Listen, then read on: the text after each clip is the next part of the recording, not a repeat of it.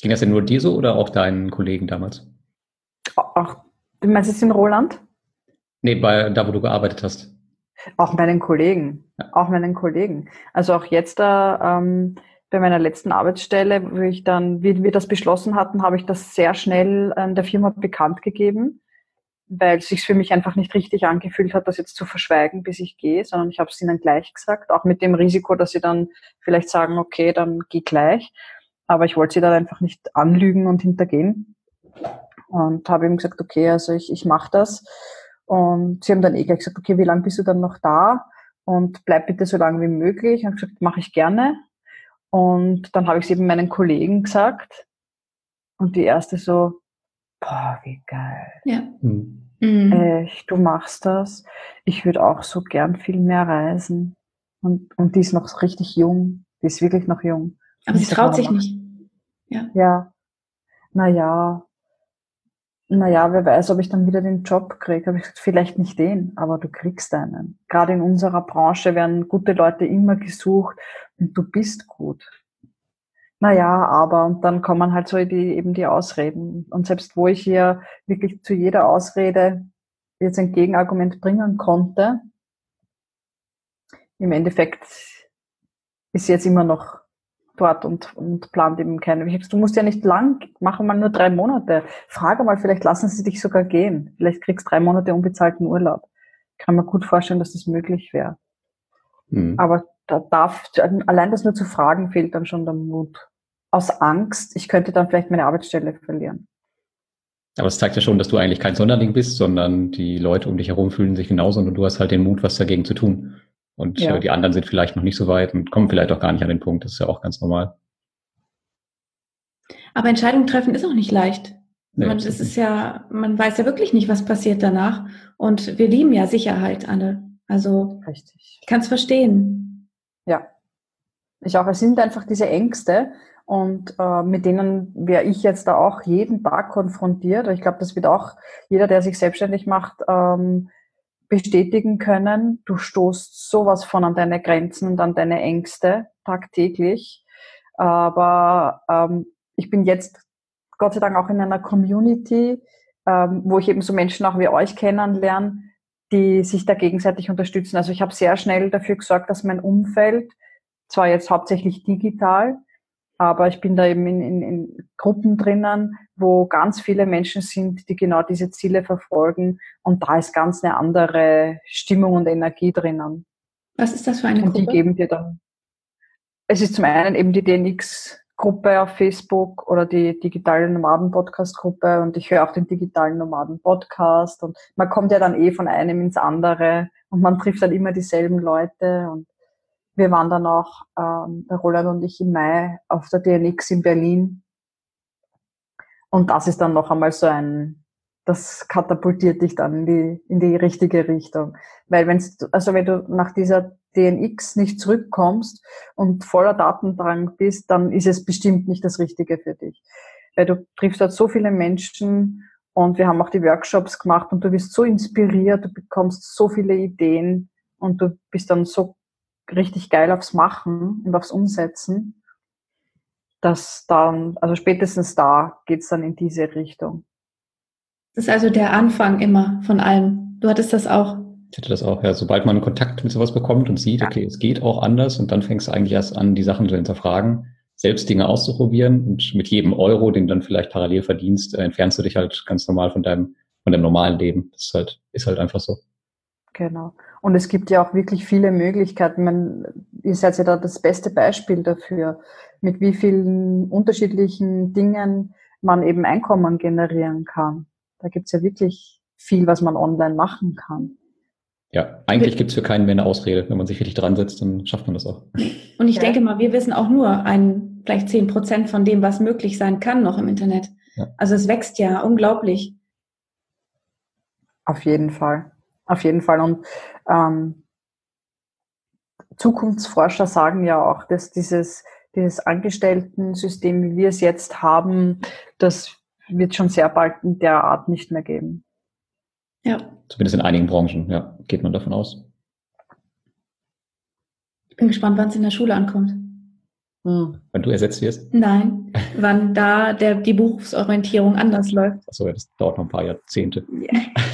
Ja, Schule, gell, Schule, Banken, Versicherungen haben wir auch gestern drüber geredet. Das sind halt so Institutionen, wo das, glaube ich, eher langsam geht. Und auch, wir leben halt auch nicht in, in den Ländern, wo man sehr fortschrittlich denkt. Deutschland, Österreich ist da halt echt hinten nach. Also wenn man da sich so die nordischen Länder anschaut, die sind da schon viel weiter. Ja. Aber drum, es kann jeder für sich entscheiden, ob er weiter macht in dem und vor allem eben, wenn er merkt, es passt nicht zu mir, dann hey, seid mutig. Es gibt wirklich, also die, die Maggie Bridget, diese Nonne, hat damals zu mir gesagt, weil ich eben ähm, vor irgendeiner Entscheidung gestanden bin und Angst hatte, eine Entscheidung zu treffen. Und sie sagt, Verena, wenn du vor einer großen Entscheidung stehst, dann frag dich immer, was ist das Schlimmste, was passieren kann? Und wenn du dann, am besten du schreibst dir das auf, schreib dir auf, was ist das Schlimmste, was passieren kann, wenn du das jetzt machst? Und dann lies dir das durch, was du da geschrieben hast. Und dann frag dich, was wäre, wenn das eintrifft? Das Schlimmste, was passieren kann. Was wäre dann? Und denk das und schreib das wirklich runter bis zum Ende. Und das praktiziere ich seitdem wirklich sehr, sehr oft, auch bei kleinen Entscheidungen, aber auch bei sehr großen. Und unterm Strich geht es nie um Leben und Tod. Und das ist aber diese, diese Angst, die wir haben, Existenzängste. Hey, in Österreich steht man so schnell nicht auf der Straße. Das, das, das muss, da muss schon richtig schlecht zugehen, dass du nichts mehr zum Essen hast und kein Dach über dem Kopf. Und mehr braucht man halt zum Überleben jetzt nicht. Ja? Das ist natürlich jetzt ja das absolut krasseste. Aber es geht unterm Strich nie um Leben oder Tod. Es geht in den meisten Fällen um Geld. Es geht fast immer um Geld. Aber es geht nie um Leben oder Tod. Mhm. Also auch wenn Leute sagen, na was, wenn das jetzt nicht, wenn das nicht funktioniert? Okay, was ist das Schlimmste, was passieren kann, wenn das nicht funktioniert mit unserem digitalen Nomadenplan? Dann haben wir Geld ausgegeben, viele Erfahrungen gemacht, kommen zurück nach Österreich, haben erstmal ein Dach über dem Kopf bei meinen Eltern. Also meine Eltern werden sicher nicht sagen, nein, ihr dürft da nicht wohnen. Ich bin überzeugt davon, jeder hat irgendwo jemanden, wo er Unterschlupf kriegt. Ähm, und ich, ich muss mal halt wieder einen Job suchen. Das ist das Schlimmste, was passieren kann. Ja. Und ist das so schlimm? Und ich finde, ich finde, dafür kann man auch wirklich das System Sabbatjahr oder Sabbatzeit oder kurze Auszeit nutzen. Einfach auch, wenn man sich das dann, das macht ihr jetzt eigentlich auch. Ihr habt euren Backup ihr habt eure Sicherheit hier oder bei euch in Österreich und könnt jederzeit zurückkommen. Und so fühlt sich das Sabbatjahr ja auch an. Und da kann man so viel lernen in der Zeit und ähm, selbst wachsen und ja auch zuhören. Einfach. Man hat ja überhaupt keine Zeit mehr, richtig zuzuhören, sich selbst und dann Entscheidungen zu treffen. Das muss man ja meistens über Nacht irgendwie machen. Und ja. Ja. Ich würde es empfehlen. Wir empfehlen es jedes Mal. Mal. Ja, absolut. Ich auch. Bitte, jeder soll das mal, ähm, ähm, wenn nur irgendwie der Funke da ist, das machen zu wollen, dann traut euch das wirklich zu machen, weil für mich war nichts so bereichernd und ich habe mich, also es war halt, wie du vorher schon gesagt hast, Alex, eine Reise zu mir selber. Mhm. Man lernt sich so kennen auf so einer langen Reise. Ähm, die Möglichkeiten hat man nicht, wenn man drinnen ist in diesem ganzen Hamsterrad. Du hast die Zeit nicht, du, du, du hast die Möglichkeiten nicht, du triffst nicht diese Menschen. Das sind ja ganz eigene, ist ein ganz ein eigener Menschenschlag, der da auch unterwegs ist auf Reisen. Man trifft so viele wunderbare Menschen. Man lernt so viel dazu. Man bekommt Bücher empfohlen und ähm, eben man kommt in Berührung mit, weiß ich nicht, Meditation oder Schweigeretreats oder Detox oder was ich alles ausprobiert habe und gelernt habe auf dieser Reise, das wäre da nie möglich gewesen. Und klar, nachher dann muss man eben schauen, wie geht's einem dann, wenn man wieder zurück ist. Finde ich mich dann zurecht, in das System wieder zurückzukommen und einzusteigen? Oder muss ich irgendwas ändern? Aber das, das geht dann eh von ganz von alleine. Ja, Mhm. Der Weg ist ja dann eh schon beschritten. Ja. Der erste Schritt ist dann gemacht. Und ich kenne auch viele, die sich so eine Auszeit genommen haben und dann zurückkommen und ähm, wieder in, in Österreich bleiben, halt irgendwas ganz anderes lernen. Die machen dann eine neue Ausbildung und einfach in einem neuen Beruf sehr, sehr glücklich werden. Und das ist ja auch schon ein wunderbares Ergebnis. Ja. Das heißt nicht, dass jetzt alle auf ewig herumreisen müssen und von ihren Laptops aus arbeiten müssen. Ja. Selbst wenn man dann wieder in den eigenen Beruf zurückgeht, den man vorher hatte. Man hat einfach Fragen beantwortet bekommen von sich selbst. Und ist sicherer dann in dem Moment. Genau, und einfach mal ein bisschen Abstand gehabt, um darüber nachzudenken. Ja. Und jeder geht ja auch ja. mit anderen Voraussetzungen los. Einige haben ja auch Familie, da ist es halt ein ganz anderes Thema, als wenn man jetzt ein, Pärchen ist oder, oder alleinstehend und sich einfach mal auf Reisen losmacht. Ja. Man kann nur dran wachsen. Man kann einfach nur dran wachsen. Hm. Weil man bei mir war es halt durch das Alleinreisen auch so, ich konnte ja niemanden anderen verantwortlich machen für irgendwas. Also wenn ich irgendwie was verbockt habe, dann musst du das mit dir selber ausmachen. Du hast ja. niemanden, den du dann irgendwie äh, schuldig machen kannst oder dem du eben sagen kannst, ja, das hast du verbockt, sondern du musst es echt mit dir selber ausmachen. Und daran wächst man auch. Ich muss natürlich sagen, dass du auch eine, eine höhere Hausnummer gewählt hast. Also wir sind ja zu zweit unterwegs. Ich meine, ich glaube, für Lars ist das kein Problem, einfach alleine zu sein. Aber für mich ist das noch ein Problem, alleine Entscheidungen zu treffen im Ausland. Und da könnte ja was schiefgehen. Also da kann ich mir schon krasse Szenarien im Kopf ausarbeiten, die mich entscheiden lassen, dass ich es nicht mache. Und es wird auch so sein, dass wir unterwegs alleine sind. Also Hut ab davor, dass du sechs Monate das alleine durchgezogen hast. Und vor allem auch in diesem buddhistischen Tempel, das ist ja dann, da ist man ja wirklich auch bei sich selbst. Absolut. Also, ja. Absolut, ja. So, also so viel alleine und für mich selbst war ich nie. Ja, da bist wirklich viel mit dir, weil die, du meditierst auch, in, also da, man hat, ähm, es gibt ja auch Regeln, die man dort befolgen muss, wenn man in dem Tempel leben möchte, wie zum Beispiel, dass man auf keinem bequemen Bett schläft, also ich hatte, das nennt sich Kuti, das ist so ein kleines Häuschen auf so Pfählen. Das ist nur ein Raum ähm, und da lag so eine, diese Strohmatten, die wir früher verwendet haben am Strand. So eine Strohmatte lag da drinnen, ein Ventilator und sonst nichts. Und hinten war eine Toilette und eine Dusche. Und so habe ich diese zwei Monate gewohnt mit quasi meiner Kleidung, meinen Toilettsachen und dieser Matte und dem Ventilator. Du hast keine Ablenkung. Auch eine Regel in dem Tempel ist, benutze kein Handy, natürlich kein Internet, kein Fernsehen, kein Radio, dreh keine Musik auf, tanze nicht, damit du dich wirklich komplett auf dich selber fokussierst. Trag keinen Schmuck, schmink dich nicht, sei wirklich ganz du selbst. Es gibt eine bestimmte Kleidung, die man dort trägt. Das heißt, allein schon, wenn du in der Früh aufwachst, Du stehst auf, greifst zu dieser Kleidung, ziehst sie dir an, ohne einen Moment zu überlegen, was du anziehst, weil es ist immer das Gleiche. Und das macht schon so viel Platz in deinem Kopf, das glaubt man nicht. Ja. Mhm. Wirklich, ich war in, ich habe meine Zähne geputzt, ich habe mich gewaschen, anzogen, ich war in zehn Minuten war ich fertig. Kein Überlegen, was ziehe ich an, wie richte ich mich her, welche Ohrringe nehme ich, welche Kette nehme ich, schminke ich mich, schminke ich mich nicht. Es ist einfach so befreiend. Du stehst auf, ziehst das an, bist fertig, gehst zu deinen, äh, zum Tempel vor, zu den Mönchen. Hat man sehr viel Zeit auch, ne? Dann. Sehr viel Zeit, ja. Es ist auch so, eine, eine Regel in dem Tempel ist, äh, dass man ab 12 Uhr keine feste Nahrung mehr zu sich nimmt, damit eben auch der Geist nicht abgelenkt ist durch die Verdauung. Und am Anfang habe ich mir gedacht, ab 12 Uhr nicht essen? Das 12 Uhr nachts oder 12 Uhr mittags? 12 Uhr Mittag. Aber das geht ja gar nicht, ja.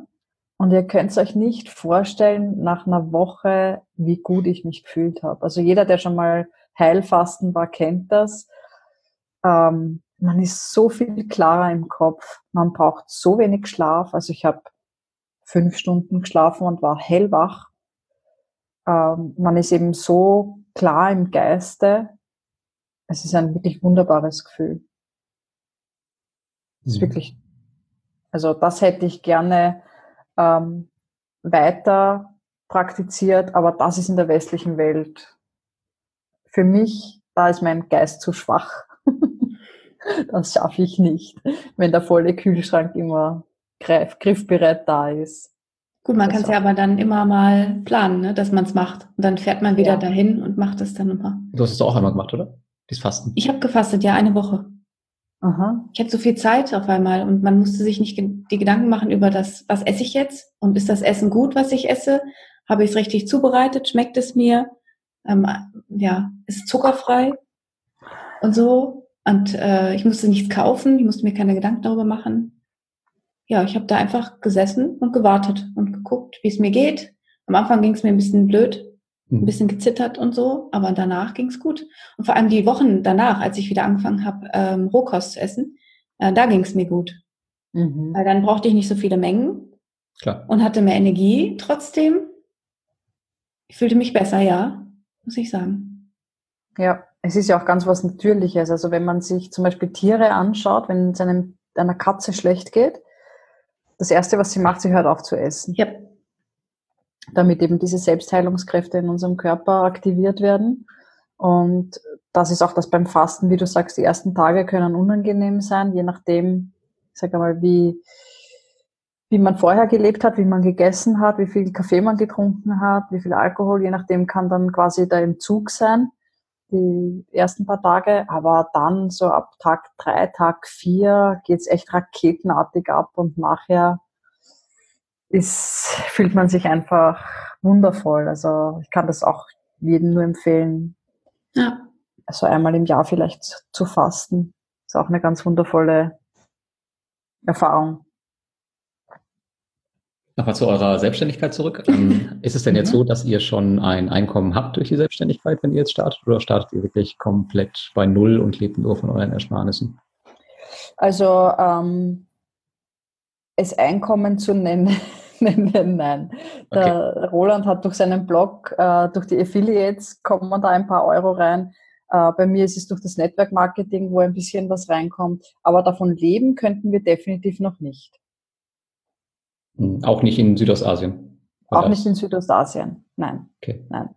Darum ähm, sind wir froh, dass wir doch ein, ein bisschen ein Polster haben und das angespart haben. Ähm, wobei ich gerade in letzter Zeit immer wieder auch in, in Gesprächen mit anderen digitalen Nomaden äh, sage, ich weiß nicht, ob das jetzt der Fluch oder Segen ist, weil natürlich ähm, dieser Druck ins Handeln zu kommen oder ins Umsetzen zu kommen, ist jetzt nicht so groß. Also manche, die, die starten ja wirklich, die hupfen ja da ins eiskalte Wasser. Die starten wirklich ohne Kapital und schauen, ob sie schwimmen können. Ähm, da, vielleicht, dass da durch diesen Druck auch schneller was, was weitergeht. Ich weiß es noch nicht. Ich fühle mich mit unserer Variante ganz ehrlich etwas wohler, weil ja wie gesagt, ein Dach über dem Kopf und, und, und Geld, damit ich mir gesunde Nahrung kaufen kann, das ist mir schon wichtig.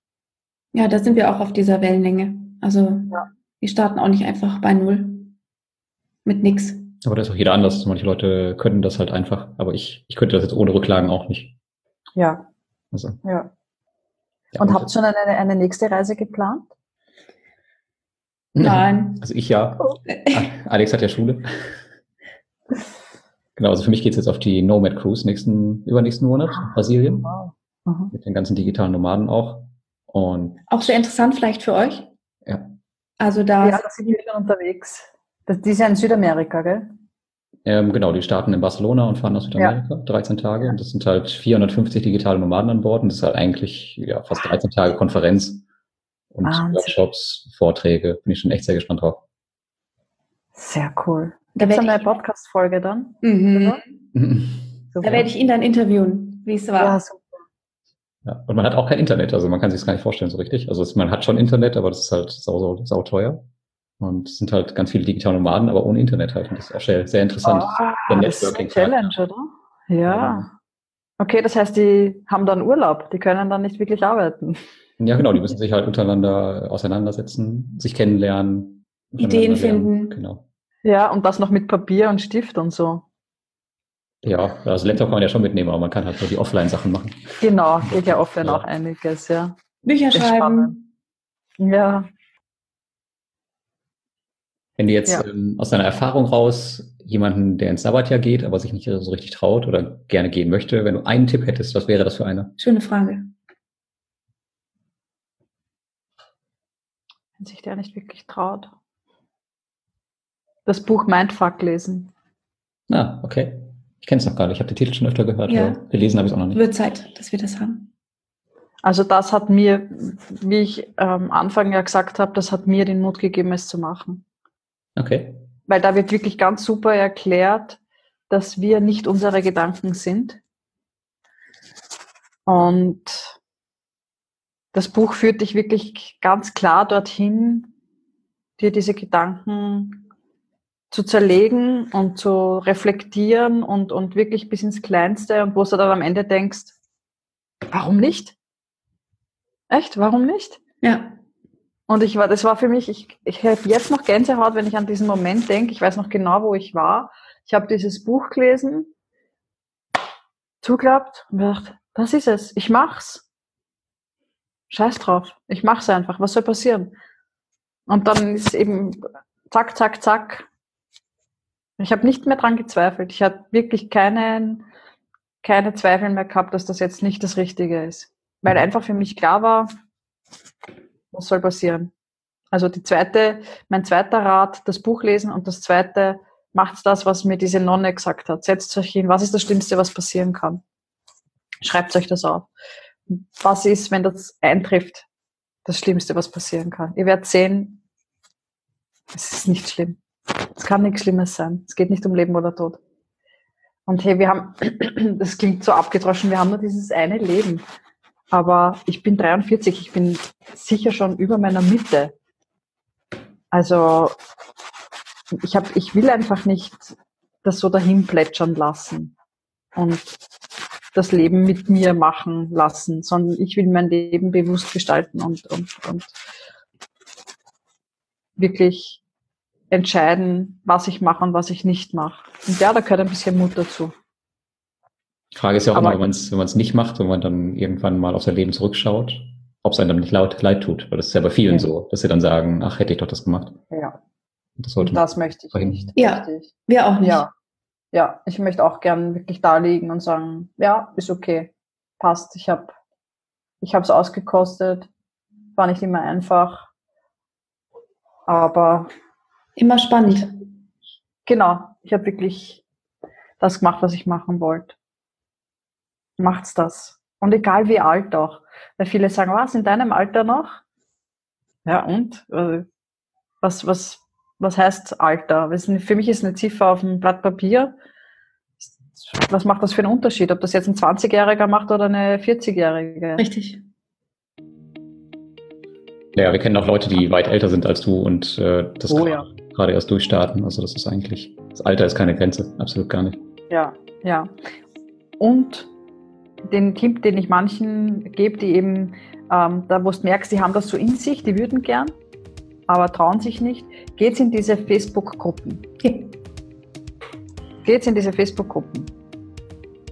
Geht's in die DNX-Gruppe und dann nimmt das Ganze eh seinen Lauf. Ja, oft, das stimmt. Ja, bei uns war es der Citizen Circle, ne? Der ganz viel ausgelöst hat. Ja, bei mir zumindest, ja. Ja. Okay, ja, cool. Hast du noch was? Nein, das war echt ein wunderschönes Ende gerade. Ja. Ähm, das, was du gesagt hast. Echt, danke für das wunderbare Interview mit dieses, das Tiefgehende diesmal, dass wir da auch die Gedanken so mit nachvollziehen konnten. Das war echt cool. Ich danke euch, ja, war sehr nett. Und Ja. wir wünschen dir vor allem viel Erfolg mit deiner Selbstständigkeit oder mit eurer Selbstständigkeit. Und ich bin mal gespannt, was nach den neun Monaten ist. Und vielleicht treffen wir uns ja nächstes Jahr auch irgendwo live und können das Folgeinterview aufnehmen. Naja, wenn was ist, oder sagt wir Bescheid. gemeinsam ab. Oh ja, Auch cool. ja, sagt Bescheid, wenn ihr irgendwas braucht oder Hilfe oder Tipps oder irgendwelche Sachen, ne? Ja, sehr gern. Vielen, vielen Dank euch beiden. Cool. Danke.